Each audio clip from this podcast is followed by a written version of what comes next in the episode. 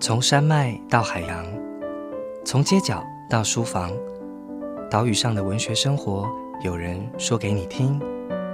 台文基地台把文学圈起来。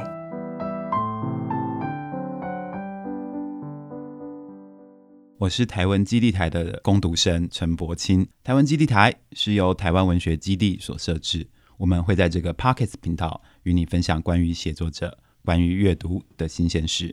将台湾文学的各种讯息发送给大家。本月大村民这个单元将会邀请到台湾文学基地驻村的作家与我们聊聊。这一次我们邀请到的是第四位驻村作家章鱼哥。Hello，大家好，我是章鱼哥。哎，章鱼哥你好，我是攻读生呃蟹堡王的 的谢老板。一定很多人跟你讲这种玩笑吧？呃，对，然后还有人问我说，为什么要取这么搞笑的名字？对啊，你在蟹堡王好吗？没有啦，其实这个名字，我我之前在那个光磊的聚会上也有提到，哦，有被问到啊，然后他们就问我说，哎，你到底为什么要叫章鱼哥？请问光磊是深海大凤里的的哪一种动物？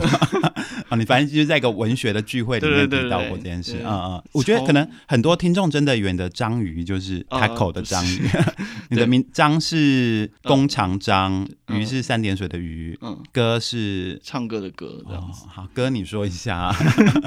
没有，因为我的我是讲实话啦，就是说，哎，我原本的本名的。那个英文的开头是 C S C 这样，哦，然后我就说 这是三角函数的余格这样，嗯，好，好好，我觉得你带给我们这个文学纯文学的世界第一类组的世界一个清新的风这样子，哎，我觉得你的整个其实你会来写文学。真的跟跟我们想象，就我我们会觉得非常讶异，因为你不好像不是一个文学咖，从你刚刚讲话就是讲什么讲什么三角函数，然后就哎你在讲什么，就一种傻眼。其实章鱼哥他的背景还蛮特别的，那听众可能不太清楚。可是章鱼哥其实是医学系毕业，然后就曾经也当过医生，可是后来竟然专业写作，我觉得这这件事。对我们来说是非常的离奇，可能对于 就对对于他，我觉得你的爸妈可能会觉得非常生气吧，因为你想看你好不容易投资你到就是去读医学系，然后然后当医生，然后是一个美好前程，结果你跑来跟我们这种拿笔，然后可能三餐不继，然后最后最后就是要去台湾文学基地住馆，流浪到台湾文学。对对对，我我觉得大家一定会很好奇，就是你为什么突然之间由医学文，难不成是鲁迅还是孙中山之类的吗？就是你发生什么事情啊？其实说实话，当初一开始写作是我在学校附近的一个早餐店，然后看到一个征文比赛。哦，那那是你幼稚园的时候吗？没有，大学大学二年级吧。嗯，是什么学？阳明吗？对，阳明学院。然后那时候就吃早餐看到这个讯息，嗯，然后那时候我很想要买一只手机。哦，对，然后。我就算了一下，哎，他那个散文奖跟新诗奖加起来刚好可以买一只手机。哦，然后我就真的投稿，投稿之后两个都有得奖，然后我就觉得，哎。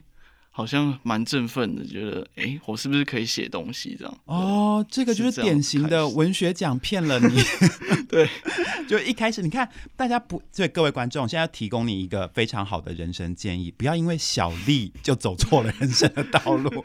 没有啦，我开玩笑。我觉得文学奖就可以让你发现你人生的才华，然后你因此知道说，其实你是有写作的潜力的，你就一头栽进去了。嗯，可是你的爸妈真的就觉得 OK 吗？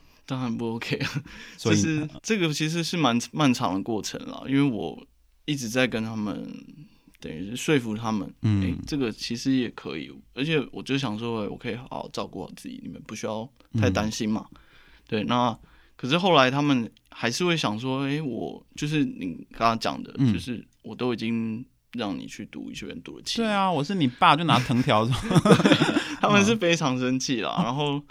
后来就我也真的就也不太再敢回家了，就是因为他们到最后就是真的是可能有点急了吧，然后就找很多亲戚来说服我这样。你也知道，就是过年的时候哦，对对对对，那个压力好大，就是每个人都跑来质问你说：“哎，你到底在干嘛？”对。那后来后来就是我还是想坚持下去啊，虽然说在这样子的一个决定之下，我比以前是要辛苦一。在以前的话是等于有个保障嘛，生就是生活的保障。那现在的话就变成说要自己去想很多办法。嗯，然后我觉得好显是文化部或是国艺会有一些，嗯，就是绑补助。然后觉得这样对现在的创作者来说真的是一个及时雨吧。对啊，然后也感谢台湾文学基地就愿意就愿意收留，对，愿意提供这个活动，然后有这个机会就让可以让你更多曝光这样。可是我觉得你真的是一个。非常有决心的人，因为你已经有一个，你甚至已经毕业了，你有一个很好的，好像一条规划到很好的一条路线，可是你就跳出来，而且通常大家一般应该是会同时做这两件事，可你竟然二话不说就斩断了。哦，因为那个时间点是我原先是在诊所工作，然后后来第二本书出版之后，嗯，就是香港那边有一个机会，嗯，然后就问我说，哎，你要不要到就是北京来写剧本？哦。对，那我那时候就想说，因为我本来就对 电影、电视剧这些很有兴趣，所以后来我就想说，哎，那去试试看啊。嗯。然后，当然，因为现在的那个审查制度越来越严格嘛，所以后来其实作品也很难出来这样子。哦哦。对，那目前的话，就是先看自己能写什么东西，就是靠。天哪，我觉得你这个人就。可能比跟你的书、跟你写的书一样有故事，因为你看看，就是医学院，然后毕业之后就还跟家庭就会发生这个巨大的冲突，然后一个人还跑去北京，然后再回台湾，然后就为了写文学，光这个你自己就可以出一本自传《我的奋斗》之类。哎，其实你知道吗？我觉得最最让我困扰的反而不是。家人呢？那是什么？我发现我最害怕的是银行员。为什么？因为我不知道你们这样经验，就是你去银行要开户头，或者是申请贷款，哦，然后他就一定会去照会你的一些事情。哦哦哦。那我每次遇到这事，我就超紧张，因为我的职业我到底要写什么？对，因为原本的医。原本那一栏写医生的话，我 就比较容易带。对啊，对，然后现在的话就变成说会很紧张，就是看说能不能，就是我的信用到底好不好。哦，我懂，我懂，因为我上个礼拜去保保险。然后保险要填，就是你要填职业，然后那个保险员就按了所有的栏位，就发现哎没有作家这个对这个职业别，所以还打电话回总公司，然后总公司就说我们请示一下法务部。我就哇，对，法务，因为他是一个新的菜鸟的保险员，然后我们搞了半小时，就为了确定我到底是谁。我想说，我好像整个世界的器皿的感觉，就是我被整个世界遗弃了。但话说回来啦，就是。虽然我刚刚讲说什么浪费什么 什么，既然就不要医学，可是我觉得其实你过去所有学到的东西，其实都是可以为未来的文学就是做一个铺路，或是它都是它一个厚实的基底，然后它可能是它背包里面非常重要的一个存粮。所以你觉得你过去所学的，其实有没有帮助到未来的创作或此刻的创作？我在写第二本书的时候，其实有用到，就是那个时候医学系有一个嗯比较特殊的课程嘛，就是。大体解剖，然后还有法医学。哦，那这些东西其实，在写推理小说，我觉得是蛮有帮助的。嗯嗯，对。那到了现在的话，我是觉得反而是另外一个课程让我觉得，哎，就是好像这更好、更实用。嗯，那那个是一个，他会针对不同的案那个病例，嗯，然后放到那个小组讨论里面，嗯。然后我们就会去针对说，哎，那你这个病例可能是什么情况？那我们要用什么方式去做治疗？嗯，那其实这一整个过程有点像是在推理哦，对，就是他可能给你一个，就是哦，这个人突然酒醉了，哦，啊不不，酒喝酒有酗酒的历史，然后他就突然有一天就被送到急诊这样子，嗯那你就要从他的一些迹象，比方说身体啊什么的，然后去判断说他大概是什么。问题这样子，对，那其实我觉得这个东西在后面的写作是蛮有用的。比方说，我可能遇到说，哎，那我现在要写一个计程车司机，那我应该要做什么样的功课？那其实这个过程有点像 这个医学系的训练，所以它是整体来说是比较重视因果关系跟逻辑的一个学科嘛。哦，哎，其实这个对于推理或是就是类型文学是特别有用的，尤其是我们其实很在意这种结构缜密的，然后一个每一个小环节、小齿轮都要卡准，都要非常精细的一个小说一个结构布局，然后变成类型才人家才会觉得好看。所以其实你过去受的并不是真的浪费，就那你我觉得这集你爸真的应该听一下，就 跟跟跟 对张爸张妈跟你们讲一下哈，就我觉得于哥这样选，由我蟹堡王老板 就来跟你讲，对，就我觉得于。哥这些学东西其实都没有浪费，我觉得他未来一定会为台湾文学就是做出非常好一个一条全新的道路。因为我们过去我们都是学文出身，我们其实很多作家其实并没有受过这种就是对于某一种非常专业学科的那种专业训练。我觉得你未来一定会对台台湾学提供一个 全新的风景。那说到这个全新的风景，我觉得此刻你就正在做，因为你有答应就是呃台湾文学基地驻馆，你要提供一个写作计划。我看你的写作计划叫做。生死长夜，对对，那你要不要跟大家？对，你要不要介介绍一下？没没有老派，呃，是是欧非选而已。对，怎么会老派呢？那你要不要跟我们介绍一下？就是生死长夜大概写什么？呃，其实这个名字是我在读那个中国文学史里面看到的一句话，哦，就是它应该是摘录了。它其实本来是那个《成为世论》这个佛经里面的一句话，它原话是：呃，未得真觉，横处梦中。故佛说为生死长夜，这样，他的意思大概就是说，我相信此刻听众都想说，这个人在念什么 rap 嘛？对啊，就是反正意思大概就是说，如果说我们没有办法得到真正的觉醒的话，其实我们一辈子就会像活在一场梦一样啊。这个全面启动的概念，对对对，有 对，就是那个意思。那我自己是觉得说，呃，这两年当然因为那个疫情的关系嘛，我自己好像有一种感觉，就是。很类似这种就是混沌不明的感觉，嗯，那我自己也觉得每天就是戴着口罩出门，尤其之前很热的时候，嗯，真的是好像昏头转向，然后都不知道这什么时候会结束的感觉，嗯嗯，那世界到底会不会恢复原状，我也，嗯，我也不知道这样子，那我就想说，哎，这个感觉其实可以拿出来做一个描写。因为我之前有到不同的地方去旅行或工作，除了其实除了北京或上海以外，我也去了洛杉矶、纽约。那我我这段时间我感觉是这个时间点的世界好像一直在走向一个新冷战的那种氛围嘛。对，那 好专业。对，这 我我的感觉是真的很强烈，因为我我我说真的，我是在那个香港运动爆发之前，我刚好去了一趟。哦。所以那个时候，呃，其实回来之后我就有这个想法，我想写这样一个故事，因为怎样的故事？就是关于探讨这个意识形态的，然后加上疫情，因为这两个现在意识形态跟疫情有点搅在一起的感觉。怎么说？举个例子告诉我们。比方说，呃，这这个可能会有一点点冒犯争议嘛，就是比方说，你认为这个疫情是的源头是什么？这这个东西其实就已经被拿来当做很多不同的就是工具嘛。嗯嗯嗯。对比方说，你可能认为这个是啊，就武汉就拿武汉肺炎这四个字来讲，那它已经变成一个有点政治性的名字哦。对，那你说因为套用了地名，可能就跟背后的国家，或者是因为我们称呼它，可能就有敌对或者是敌意关系这样。对对对。那可能这件事情就反过来变成说，那我是不是为了？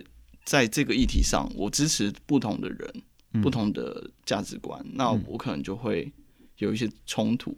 所以这是这是我比较想要描写的点，就是说，在整个疫情，像你的尖叫连线的话，是利用疫情去讲就是歧视跟霸凌这件事嘛？对，那我的话，我会比较想要是透过这个去讲意识形态的东西，就是。尤其是呃，现在是因为肺炎嘛，嗯，那我们出境到国外去，不是都要做那个核酸检测吗？然后可能回国之后也要隔离什么的，嗯。可是如果说今天这个东西它是一个思想上的，也就是说你要怎么去检查我的想法，嗯，就是你说肺炎的话，我可以说，哎，那我量你的体温，嗯，去做核酸检测。可是思想的话，其实是没有办法去检查的。那我觉得这个是很可怕的一件事，就是之前不是还有个新闻嘛，就是他已经确诊了，可是他好了之后，他没有办法再回到那个社区，就邻居可能觉得他就是失踪。对，哦，那我觉得这种贴标签其实是很粗暴的。嗯，那我我在这个过程中，我是感觉到，尤其是像当时那个武汉不是有方方日记嘛，嗯，对，那那个我也有稍微去看一下。那我是觉得说，在这个整个世界环境底下，那我们的人好像被这种意识形态的东西切割成很多不同的族群，然后因为疫情的关系，我们又被有点半强迫隔离。嗯，对，那我们到外面去吃饭、逛街，我们就一定要被量体温。嗯，对，那可能也许我那天在外面走路比较久，然后就比较身体比较热，那量出来的结果就是他不可能就不让我进去了。那这样的世界其实对我来说就是一个，好像是因为疫情跟意识形态被切割成好几个不同的族群，就是我们的人反而因为。就像你写尖叫连线嘛，你不是说因为社群，嗯嗯，我们的人跟人之间关系变得很紧密，可是相对来说也因为这样子的局势，让我们变得好像很分离，嗯，就是可能因为一一点小事情就觉得说。哎，我跟你好像不同国啊，什么的。对，那你要如何具体的把这些东西操作在你的小说里面？就是你小说是真的要写这？没有，我是说你真的要写这个疫情吗？还是你是在另外虚拟一场疾病？对我也是像你一样，虚拟另外一场，你虚拟了一个疾病，然后也是发生在台湾。对，哇，好精彩！因为我觉得你刚刚讲这个，我就觉得真是热血沸腾。请请不要量我体温，这个只是形容词。就因为。其实像这波疫情，应该是会引动非常多的创作者去创作相关的东西。可是其实我在台湾文学。目前就我所接收到的讯息，好像 对，就好好像没有看到非常多是关于疫情的写作。那我觉得你真的是非常有感，而且观众你们可以现在立刻去 Google 一下章鱼哥过去的作品，就 因为他过去章鱼哥写的是类型感比较重的作品，可他我觉得你今天是直接就是往文学，或者你已经跳过那个类型，你直接是往社会议题，然后直奔的是那种呃人家不敢说的。然后我觉得这好像不是用类型或者文学去分类，而是你真的。找到一个你想说的东西，然后是社会此刻呃关注，可是还不敢讲，然后你用彻底用一个你的故事的形式，你用你故事的方式去演绎出来，我觉得是非常可以期待的。今年会完成吗？希望了。那这个东西你会用也是用类型的形式来处理？对，哦，哎，我觉得像类型小说这种，真的其实是我们文学就是。我们都会自称说我们是文学创作者，可是我们心里都都怀抱着没有，我们也写很好的故事啊。可是为什么没有人看？那时候我觉得非常羡慕那种就是把类型写得很好的作家，因为就像你，我觉得你就是非常会写类型的，你就知道说呃这个类型怎么样去勾动读者。因为我觉得类型跟文学不一样，是类型其实。要我说，我会说类型比文学更难。我觉得它是跟读者的一种契约关系，就是像武侠读者就只接受某一种武侠小说的类型，你不能随便说有外星人进来，或者或者最后没有是大决战，或者什么主角不会功夫那种，就很难去说服读者。那那像是推理就。可能就有本格非本格什么，你不能随便加一些莫名其妙东西进去，不然大家就是说你就是不符合这个推理。所以我觉得类型其实是跟读者的契约问题。对，我觉得你们就是很会掌握契约的。我之前有看你的前一个作品就是黄文嘛，我觉得那个就是非常厉害。我记得去年就有很多编剧团队来问我说，就有没有什么可以买去改编的？我就说你们就赶快看一下，就由我谢宝王来推荐。所以最后卖掉是 是你帮忙的？不是不是，因为我当他们去问。然后回来说，这本早就被买掉了，就是啊，真的，对对，哎，所以你自己不知道哦？没有，我我老板把中介费给我，嗯，对，所以就是呃，读者也可以期待就是荒文的改编。那你们要跟呃线上观众讲一下，说荒文大概讲什么？荒文是由大田出版吗？我其实是呃用一个日治时期的真实案例去做改编的。嗯，那那个时候其实是呃我朋友听到一个声音。你朋友在日治时期？不是 没有啊？他就是有一天在午睡嘛，哦，然后他就可能体质比较特殊哦，他会他常常会遇到一些特别的事情。哦，然后他就听到一个广播的声音，然后那个内容很像是恐怖的广播节目，嗯，然后我听到这个我就想说，哎，这个好像很有趣哦，就是因为他是一个 这个残忍的声音。啊，对对对，然后后来我就去找，我想说，哎，那个。我们台湾的广播其实是从日治时期三十年的时候，一九二五年从那个时候开始的嘛。嗯，然后我我就有一个想法是说，哎，那如果那个日治时期有的广播节目到现在我们还能收听得到，会怎么样啊？对，哦，所以我就就开始去研究这一块，然后后来我也去找我爷爷的那个书，他他在他在他的那个小书柜里面收藏了很多。你爷爷是很有名的人呢，因为维基百科有帮你爷爷开一条。他是有当过气象主播，嗯，对，是很有名的气象主播。就大家可以，就大家不用 Google 张宇哥，请 Google 他爷爷。对，嗯，呃，对他他现在已经过世，嗯，对了，那他他过世之后，我就去翻他的东西嘛，所以就 翻到那个他他以前有一个兴趣就是组装收音机。哦，然后 他的书柜里面有很多那种。小的那种教学的书，因为已经放很久，所以它其实那个纸都已经泛黄，然后都碎裂了。嗯，对。那后来我就把它很小心拿来翻，然后就把它当做一个素材。嗯，那但是其实到这个阶段，我都还没有找到一个真正具体想要讲的一个议题。然后是到了后来有一次，我朋友就是找我去三叉坑，台中的三叉坑玩。那那边其实是一个泰雅族的部落，然后我们就在那边就是。他他那那边其实因为九二一的关系有重建过，然后我去拜访他的一些亲戚这样子。嗯，对。那我从那个时候开始，我就对台湾的原住民的历史文化开始有兴趣，尤其是他们在日治时期是怎么样生活的。所以后来我就去呃去翻一些资料啦，然后其中最让我觉得不错的，就是我最喜欢的是杨南俊老师的，嗯，就是他有著作跟译作嘛，嗯。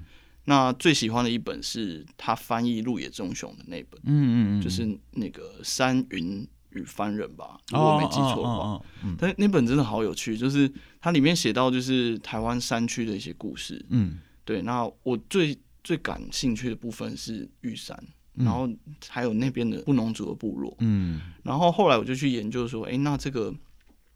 布农族的传说是什么？嗯，然后慢慢的才把这个故事架构起来。哦，所以你这个荒文等于就是用声音，然后其实我觉得很厉害，就是连接了就是日治时期，然后连接了原住民，等于是你其实是声音是穿透了历史，然后在现代听到这个过去的声音，然后它跟某一种恐怖是有关系的。但我觉得，就算我们在疫情的此刻去看，我都觉得你的荒文其实是非常符合。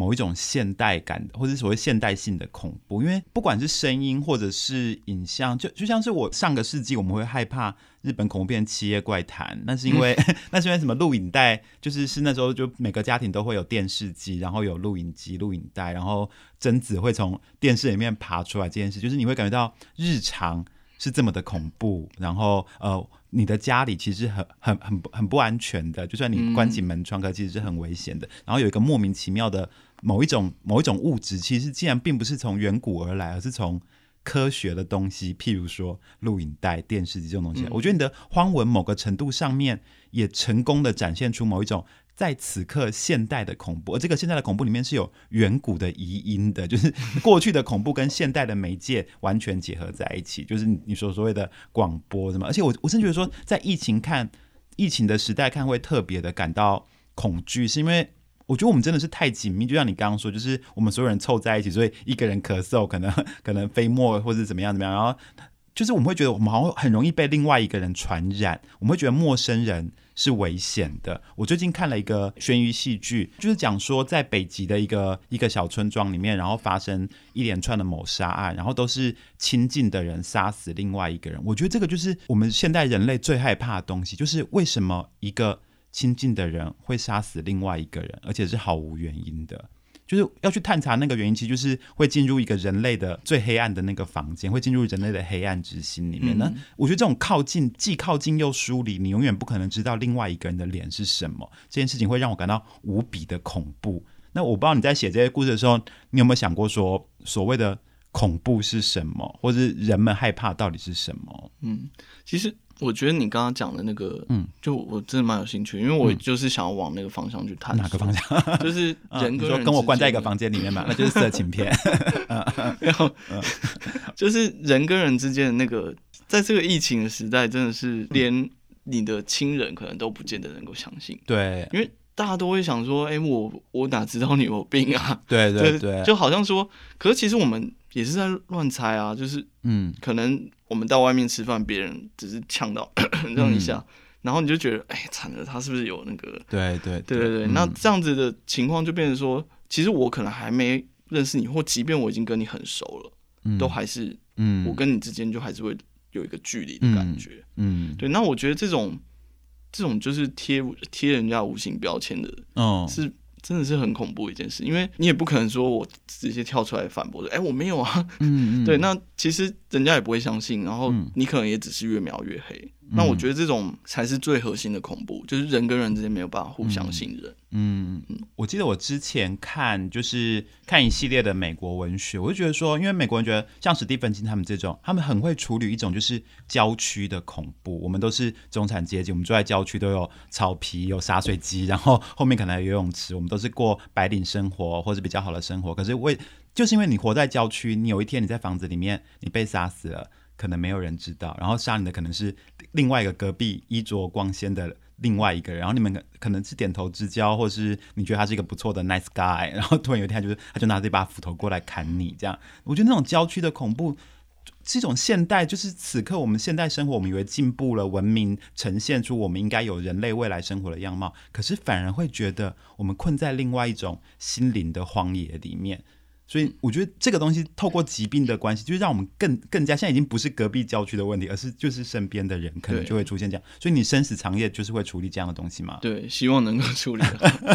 那我们就蛮期待这个生死长夜，就是后来会呈现恐怖。那话说回来，就是因为时间也差不多了嘛，那我们就回到你的。文学文学基地的驻村，就对，因为其实不知道各位听众有没有去过文学基地，我觉得是蛮可以去的啊，因为你们去就可以看到章鱼哥在里面驻村，章鱼哥又蛮帅的，你看，就就是在这种这种老房子里面要看到一个帅哥的生活，不是蛮有趣，好像逛动物园一样。但但是另外一面就是说，我觉得你一个人住在日式房子里面，然后想到自己写那么多恐怖故事，然后这个房子又又感到就是哎有点古意，你会觉得有点害怕吗？其实一开始是有一点。哦，你已经住进去了，对，所以你第一天晚上害怕吗？但是这就是你怎么知道像动物园？我不知道啊，因为他的那个卧室的门，嗯，确实是有点，因为常常会有游客突然不小心闯进来。但是这也是一个好处，就是说，可能他那个当初设计的时候就有考量到，还是嗯，他这个整个空间很开阔，就是它的两侧的窗户其实对都跟外面就是自然环境，嗯，有那个很强的连接，嗯，也就是说我住在里面，我不。我不像是现在，像我们现在住，比方说公寓或者电梯大楼，嗯，那我们就是一进一回家坐电梯，然后到我们的门就开始锁上，嗯，然后把自己关在一个房子里面，然后连窗户可能都要安装铁窗，嗯，那住在这里是完全不一样的感觉，因为 就是外面的人看得到，你也看得到外面，就是。连就是可能晚上你起来上厕所的时候，都会有那个机车人在旁边看嘛？那不正常。啊，对，那所以它是一个很自然的一种居住环境。是我我住在里面 是有狐狸或猛虎在旁边，从草丛里面真的有那种感觉，真的。而且而且我觉得在里面是可以真的体会说，哦，如果以前因为他当时在开幕的时候吧，就是有邀请。之前的居民，他跟我们分享说：“哎，我那时候就是在这个走廊这样跑跑跑跑跑跑来跑去这样子，然后所以我是完全可以想象他们当时住的那种感觉，就是可能邻居跟邻居之间感情很好啊，守望相助的那种。所以它是合适还是那种拉门那种？对，拉门那种，哦，好好复古哦，对，超复古。嗯，哎，我以前有听说过，就是为什么会觉得开阔，是因为其实这种日式的这种合适空间，它就是拉起来的时候，它就是一个。它就是一个闭合的空间，可是当你拉开的时候。你里厅跟外面就会透过拉门的关系，然后借，因为拉开了嘛，它就会变成是同一个平面，就是它会变成既开既开阔，可是又封闭。然后这个这个合适的这个门的，所以其实有点展示了住在这个房子里面人的性格，或者说整个大河的民族性，就是他们会知道说要有一个间隔，然后什么时候开，什么时候关，关的都是绝对的闭起来的，可是打开的时候是绝对的敞亮的。然后这个形成了有明与暗的意识的，对我觉得这个房子其实它本身就有一种哲学。学在，所以能够住在这个房子里面。但我唯一想听的只是 半夜住在这种房子里面，然后起来尿尿，或者是或这个房子有没有激起你想要讲什么鬼故事的欲望？趁最后给你三分钟，你来讲一个，就是就日式房子的鬼故事好了，全新创作，让我来模仿司马中原，恐怖哦，恐怖哦，中国人怕鬼，鬼也怕中国人。好，你讲。然后其实。当初我住进来之前，我也是有这个想法，嗯，结果住进去之后反而太 peaceful 了，嗯，反而是完全是另外一个体验，就是我反而是半夜躺在那边看天花板的时候，我会想到是比较有点穿越的故事，就是嗯，那花开时节上一集已经讲过。了，没有没有，但就是我怎么说？因为我现在在里面驻村，我要写东西嘛，嗯。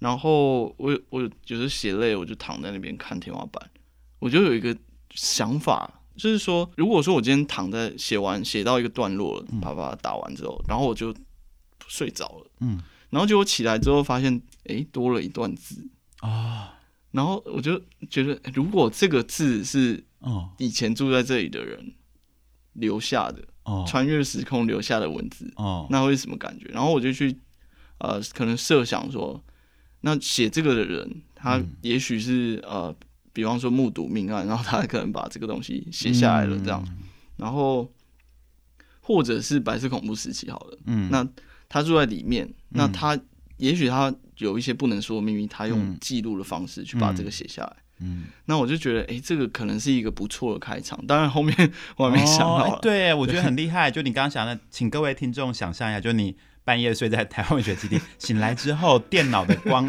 荧幕还亮着，然后里面多了一行字，我觉得哇，这超炫的。这个这个概念我已经买下来了。